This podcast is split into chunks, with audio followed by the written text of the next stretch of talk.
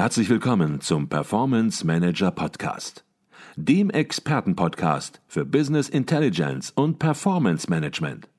Inspirationen, Know-how und Impulse für Controller und CFOs, die noch erfolgreicher sein wollen. Ihr heutiger Gastgeber Peter Blum.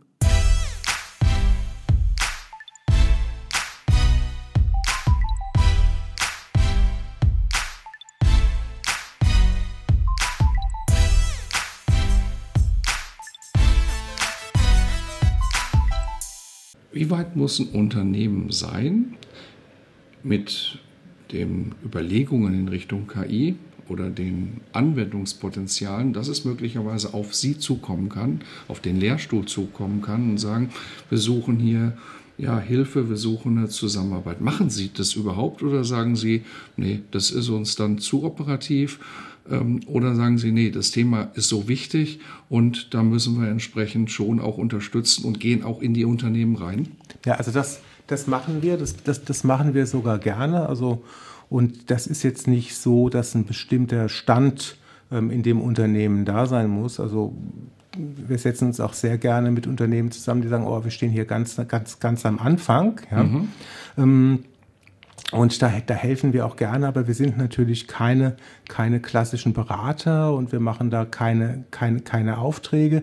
Aber was wir beispielsweise machen sind äh, und gerne machen, sind Forschungskooperationen, mhm. ähm, dass man dann mit dem Unternehmen dann vielleicht eine solche Zusammenarbeit eingeht und man sagt, man arbeitet gemeinsam an diesem und jedem Thema. Mhm. Aber so, ähm, und da, mh, hm, da helfen wir natürlich auch mit dem einen oder anderen Ratschlag. Mhm. Aber was wir, was wir nicht machen, ähm, ist die klassische Beratung, dass ich beispielsweise ähm, mich dann als Berater in das Unternehmen verkaufe mhm. ähm, und auch sowas wie kostenlose Beratung, das machen wir auch nicht. Mhm. Okay. Aber wir haben, wie Sie es ja eingangs auch gesagt hatten, wir haben eigentlich eine Menge von Praxiskooperationen ja. und ähm, nicht nur mit großen. Und ich muss sagen, dass gerade auch bei vielen mittelständischen Unternehmen, das sind also keine, keine ganz kleinen, aber so 500, 600 Mann ähm, Unternehmen, Mann- und Frau Unternehmen, ähm, einiges am Laufen haben, was sehr, sehr gut läuft. Mhm, okay. Und Sie haben ja auch eine Veranstaltung an der Uni, eine Vorlesungsveranstaltung kann man wahrscheinlich nicht sagen. Sie können das besser ausdrücken. Jedenfalls, es ist wichtig für die Studenten. Es findet in einem Semester statt und dort wird entsprechend in Unternehmen werden Projekte durchgeführt, die dann auch bewertet werden. Und das ist natürlich, vielleicht können Sie da noch ein bisschen was zu sagen, natürlich auch eine exzellente Möglichkeit für Unternehmen, ähm, sich dem Thema anzunähern, weil ja, dort geht es im Grunde genommen um Beratung Beratung geht es um Implementierung, dort geht es um Ressourcen. Vielleicht mögen Sie dazu noch ein bisschen was sagen. Das ist zumindest eine mhm. Möglichkeit. Ja, das ist, ein, das ist eine, ganz, eine ganz lustige Lehrveranstaltung im Bachelor für unsere Wirtschaftsinformatikstudenten, wo wir dann in der Regel äh, mit so acht neuen Praxispartnern zusammenarbeiten und das sieht dann so aus, dass die Praxispartner dann Aufgaben ähm, stellen ähm, und ähm, dann auch so die Funktion eines Kunden wahrnehmen. Ja? Mhm. Und ähm, wenn das Unternehmen X dann eben eine Aufgabe stellt, die ähm, von den Studis dann bearbeitet werden muss, meistens geht es darum, ein Stück Software zu, zu entwickeln, dann lernen die Studierenden auch, ähm, wie gehe ich mit einem Kunden um. Ja? Mhm. Und ähm, das ist für unsere Studis ähm, eine ja, durchaus anstrengende Lehrveranstaltung. Aber danach sagen eigentlich fast alle immer, das war jetzt sehr, sehr wertvoll für mich. Ne? Das ist mhm. so eine mhm. Sache, die die Studenten dann das erste Mal ähm, ähm, kennenlernen, wenn der Kunde irgendwie andere Wünsche hat, als sie sich das vorstellen. Ne? So, so, so ein klassisches Beispiel ist dann, ähm, dass der Kunde sagt, okay, die Software muss mit einem bestimmten Tool entwickelt werden. Und die Studenten sagen, ja, aber es gibt doch Eclipse als Tool, das ist doch viel besser, ja, als was dieses Unternehmen mhm. da für eine proprietäre Sache möchte. Mhm. Und wo ich dann sage, naja gut, pass auf, wenn ihr später mal in einer Beratungsgesellschaft oder sonst wo arbeitet und der Kunde sagt, er hätte es gerne linksrum, ähm, dann müsst ihr das auch linksrum machen. Und in dem Fall wird es halt heißen, dieses proprietäre und möglicherweise auch ein bisschen nicht mehr ganz aktuelle Tool zu nutzen. Ja, Spannende ist, dass wir auch ähm, als Beratungshaushalt Advisio hier schon seit Jahren zusammen Projekte machen mit unseren Kunden. Und das besonders Spannende ist, dass genau diese Projekte im Grunde genommen von Anfang an genau in diesem Bereich auch stattgefunden haben. Predictive Analytics, genau das, was Sie gerade angesprochen haben. Ähm, ja, bis in, ich würde jetzt nicht von künstlicher Intelligenz vielleicht sprechen, aber zumindest mal in die Richtung gedacht. Und irgendwo muss man anfangen und je konkreter es ist und das Thema Predictive Analytics ist natürlich ein ganz konkretes Beispiel im Rahmen der äh, Produktionskontrolle oder vorbeugenden Instandhaltung. Da kann man sich natürlich exzellent diesem Thema nähern und nicht in Bereichen, die vielleicht sehr wolkig sind und wo man den Fokus gar nicht klar vor Augen hat. Mhm, genau, ja. Viele unserer Hörer sind nun Controller, sind CFOs und die fragen sich natürlich, wie verändert künstliche Intelligenz das Controlling? Vielleicht können Sie da noch ein bisschen was zu sagen. Wird der Controller nun in Teilbereichen abgeschafft durch künstliche Intelligenz in der Zukunft? Also ich denke, ähm, nat natürlich wird ähm, KI eine Auswirkung auf Arbeitsplätze haben. Mhm. Und ähm, da kann man, glaube ich, so eine Dreiteilung machen. Also be bestimmte Berufsbilder werden nicht berührt. In bestimmte Berufsbilder werden komplett ersetzt werden. Und in bestimmten Berufsbildern ähm, wird, werden die Mitarbeiter dann ähm, in Hand in Hand mit Algorithmen arbeiten. Mhm. Ich würde sagen, also die, die Frage mit Controlling ist insofern immer ein bisschen schwierig, weil dieser Begriff des Controllers natürlich auch ähm, sehr, sehr unterschiedliche Ausprägungen hat. Ne? Da gibt es einige, die sagen, der Controller macht operative Tätigkeiten, bei den anderen ist es der ähm, ist es der Stratege. Aber ich denke, ähm, es ist ja ein sehr zahlengetriebenes Geschäft und man ähm, sammelt Zahlen, ähm, die für die ähm, betrieblichen Entscheidungen dann not, not, notwendig sind. Dass die dritte Kategorie ähm, zutreffen wird, dass der Algorithmus dann so eine Art weiterer Assistent äh, werden kann, der dann die Daten entsprechend aufbereitet. Mhm Übrigens auch schon solche Datenaufbereitungsfragestellen mittlerweile auch schon in Standardsoftware langsam, mhm. lang, langsam gegossen wird. Und die endgültige Entscheidung, auch so strategische Planung, wird noch eine ganze Weile bei dem menschlichen Controller liegen. Mhm. Jetzt haben Jürgen Weber und Ut Schäffer hier an der WHO vor kurzem einen interessanten Artikel veröffentlicht und der ging ungefähr so, dass der Controller nur das machen wird, oder auch der CFO, was er versteht. Das, was er nicht versteht, wird er nicht ernsthaft in Unternehmen bringen können. Sich hinterher darauf zu berufen, die künstliche Intelligenz oder der Computer hat mir gesagt, ich soll das und das machen, wird kein CFO, kein CEO machen.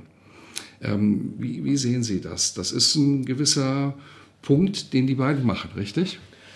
Das ist eine, das ist eine ganz spannende Fragestellung und mir, mir gehen dazu zwei hm, Antworten durch den Kopf. Ähm, Antwort 1, ja, Sie haben, ähm, Sie haben recht, ähm, der, der Oz Schäffer und, und der Herr Weber. Und das ist für das Thema KI natürlich von ganz großer Bedeutung, weil das sprechen Sie implizit an. Ähm, künstliche Intelligenzalgorithmen zeichnen sich unter anderem dadurch aus, dass sie intransparent sind. Ne? Also die mhm. schlagen Ihnen dann irgendeine Alternative vor, ja, mhm. ähm, und Sie wissen im Zweifelfall nicht, warum das, warum das so ist. Mhm. Insofern, ja, ich stimme, stimme ich zu. Was man sich aber immer vor Augen halten muss, ist, dass diese Intransparenz ähm, keine Sache ist, die wir nur beim Thema künstliche Intelligenz haben. Also, wenn Sie eine SAP-Software in Ihrem Unternehmen einsetzen mhm. und die macht Ihnen irgendwelche Vorschläge, Bestellmengen oder Routen ähm, für die Tourenplanung, dann ist das für Sie als Anwender und Entscheider ebenfalls intransparent. Mhm. Wir haben mal vor einiger Zeit haben wir mal ähm, ein Buch ähm, geschrieben mit, mein, mit meinem ehemaligen Chef Wolfgang König.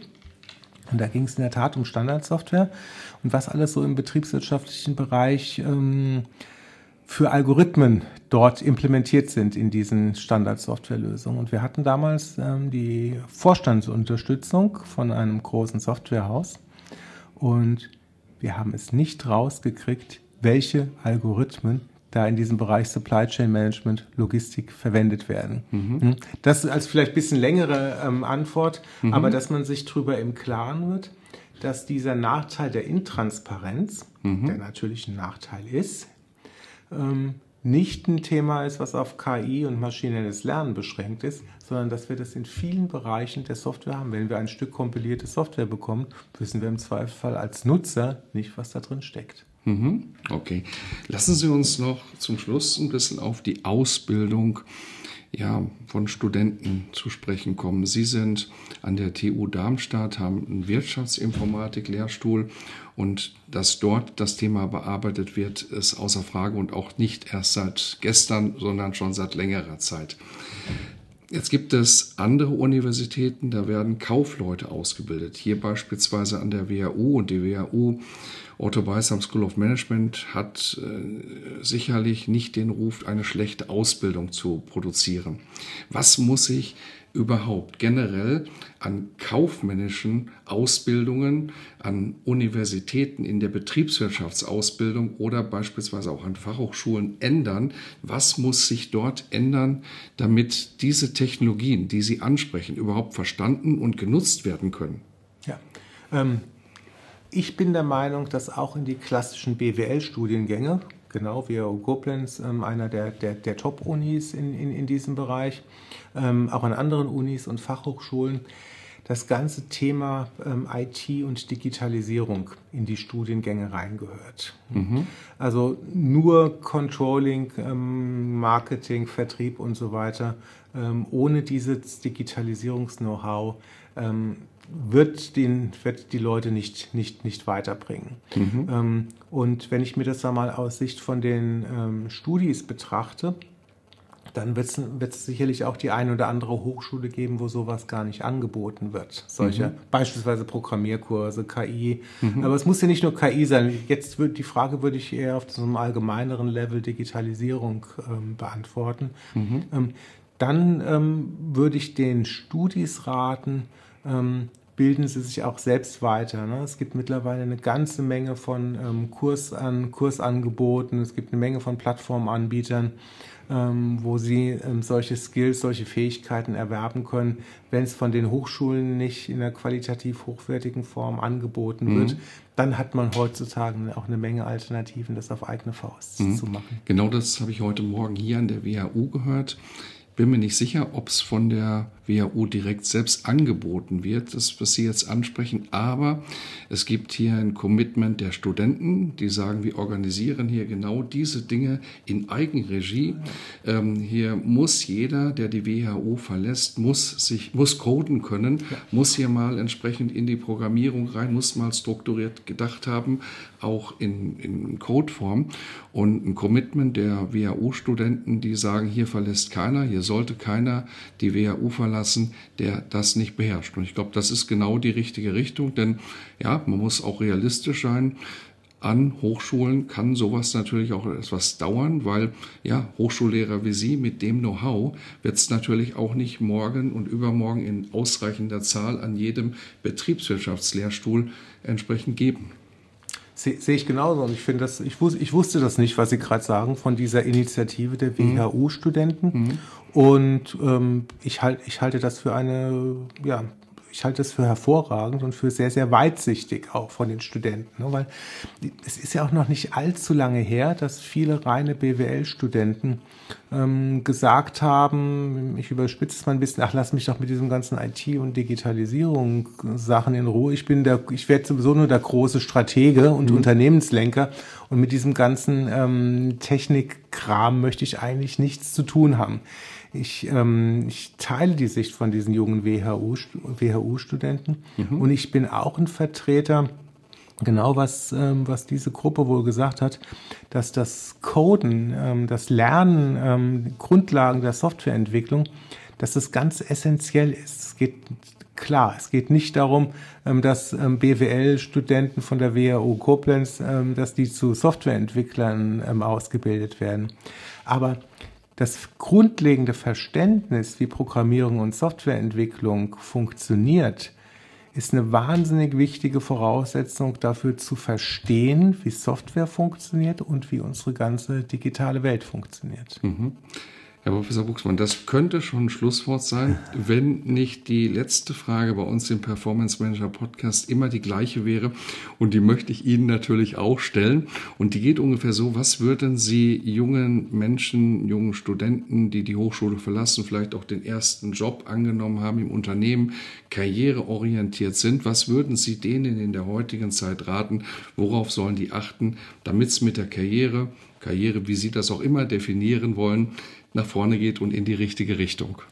Ähm, der Ratschlag bezieht sich auf direkt nach dem Studium oder ähm, direkt nach dem Studium? Direkt, direkt nach dem Studium.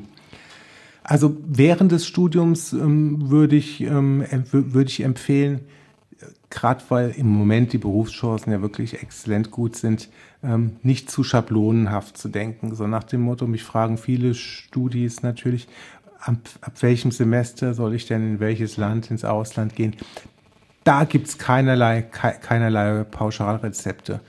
In dem Unternehmen würde ich sagen, suchen Sie sich ein Unternehmen, ähm, was Ihnen, was, was, was Ihnen Spaß macht Extrem wichtig ähm, ist auch der erste Chef oder die erste Chefin. Es ist manchmal nicht ganz leicht, sich das selbst, sich, sich das selbst auszusuchen, aber das ist so eine Erfahrung, ähm, die ich von vielen, ähm, ja, von vielen Freunden auch, von vielen Bekannten, von Studis, auch aus eigener Erfahrung ähm, weiß. Der erste Chef, Chefin prägt sie ganz stark. Und da kann man unheimlich viel Glück haben, manchmal auch nicht. Das hat noch niemand gesagt und ich kann das nur bestätigen. Derjenige, der mein erster Chef war, der hat mich sehr, sehr geprägt. Der war auch noch sehr jung, aber war mir voraus und der könnte auch diesen Podcast hören. Vielleicht möchte ich da gar nicht weiter drauf eingehen, aber wenn er ihn hört, dann weiß er, dass er gemeint ist. Und ich glaube, das ist ganz wichtig, sich auch hier die Person anzugucken und gar nicht ganz so groß zu denken, sondern wirklich mal eben ganz eng eben zu fokussieren, wen habe ich da vor mir und mit wem arbeite ich und für wen arbeite ich zusammen. Kommen wir nochmal ganz am Ende auf Ihr Buch zu sprechen. Im Springer Gabler Verlag erschienen Künstliche Intelligenz mit Algorithmen zum wirtschaftlichen Erfolg. Es gibt es auch als E-Book verfügbar. Und darüber hinaus, wer Kontakt mit Ihnen aufnehmen möchte, da werden wir auch den Link zu Ihrem Lehrstuhl in den Shownotes verdrahten, sodass dies auch einfach möglich ist. Und genau das Gleiche werden wir natürlich auch mit dem Buch machen, das ein Klick direkt auch zum Buch führt. Herr Professor Buxmann, herzlichen Dank für diesen spannenden und sehr lehrreichen Podcast. Ich danke Ihnen, Herr Blum.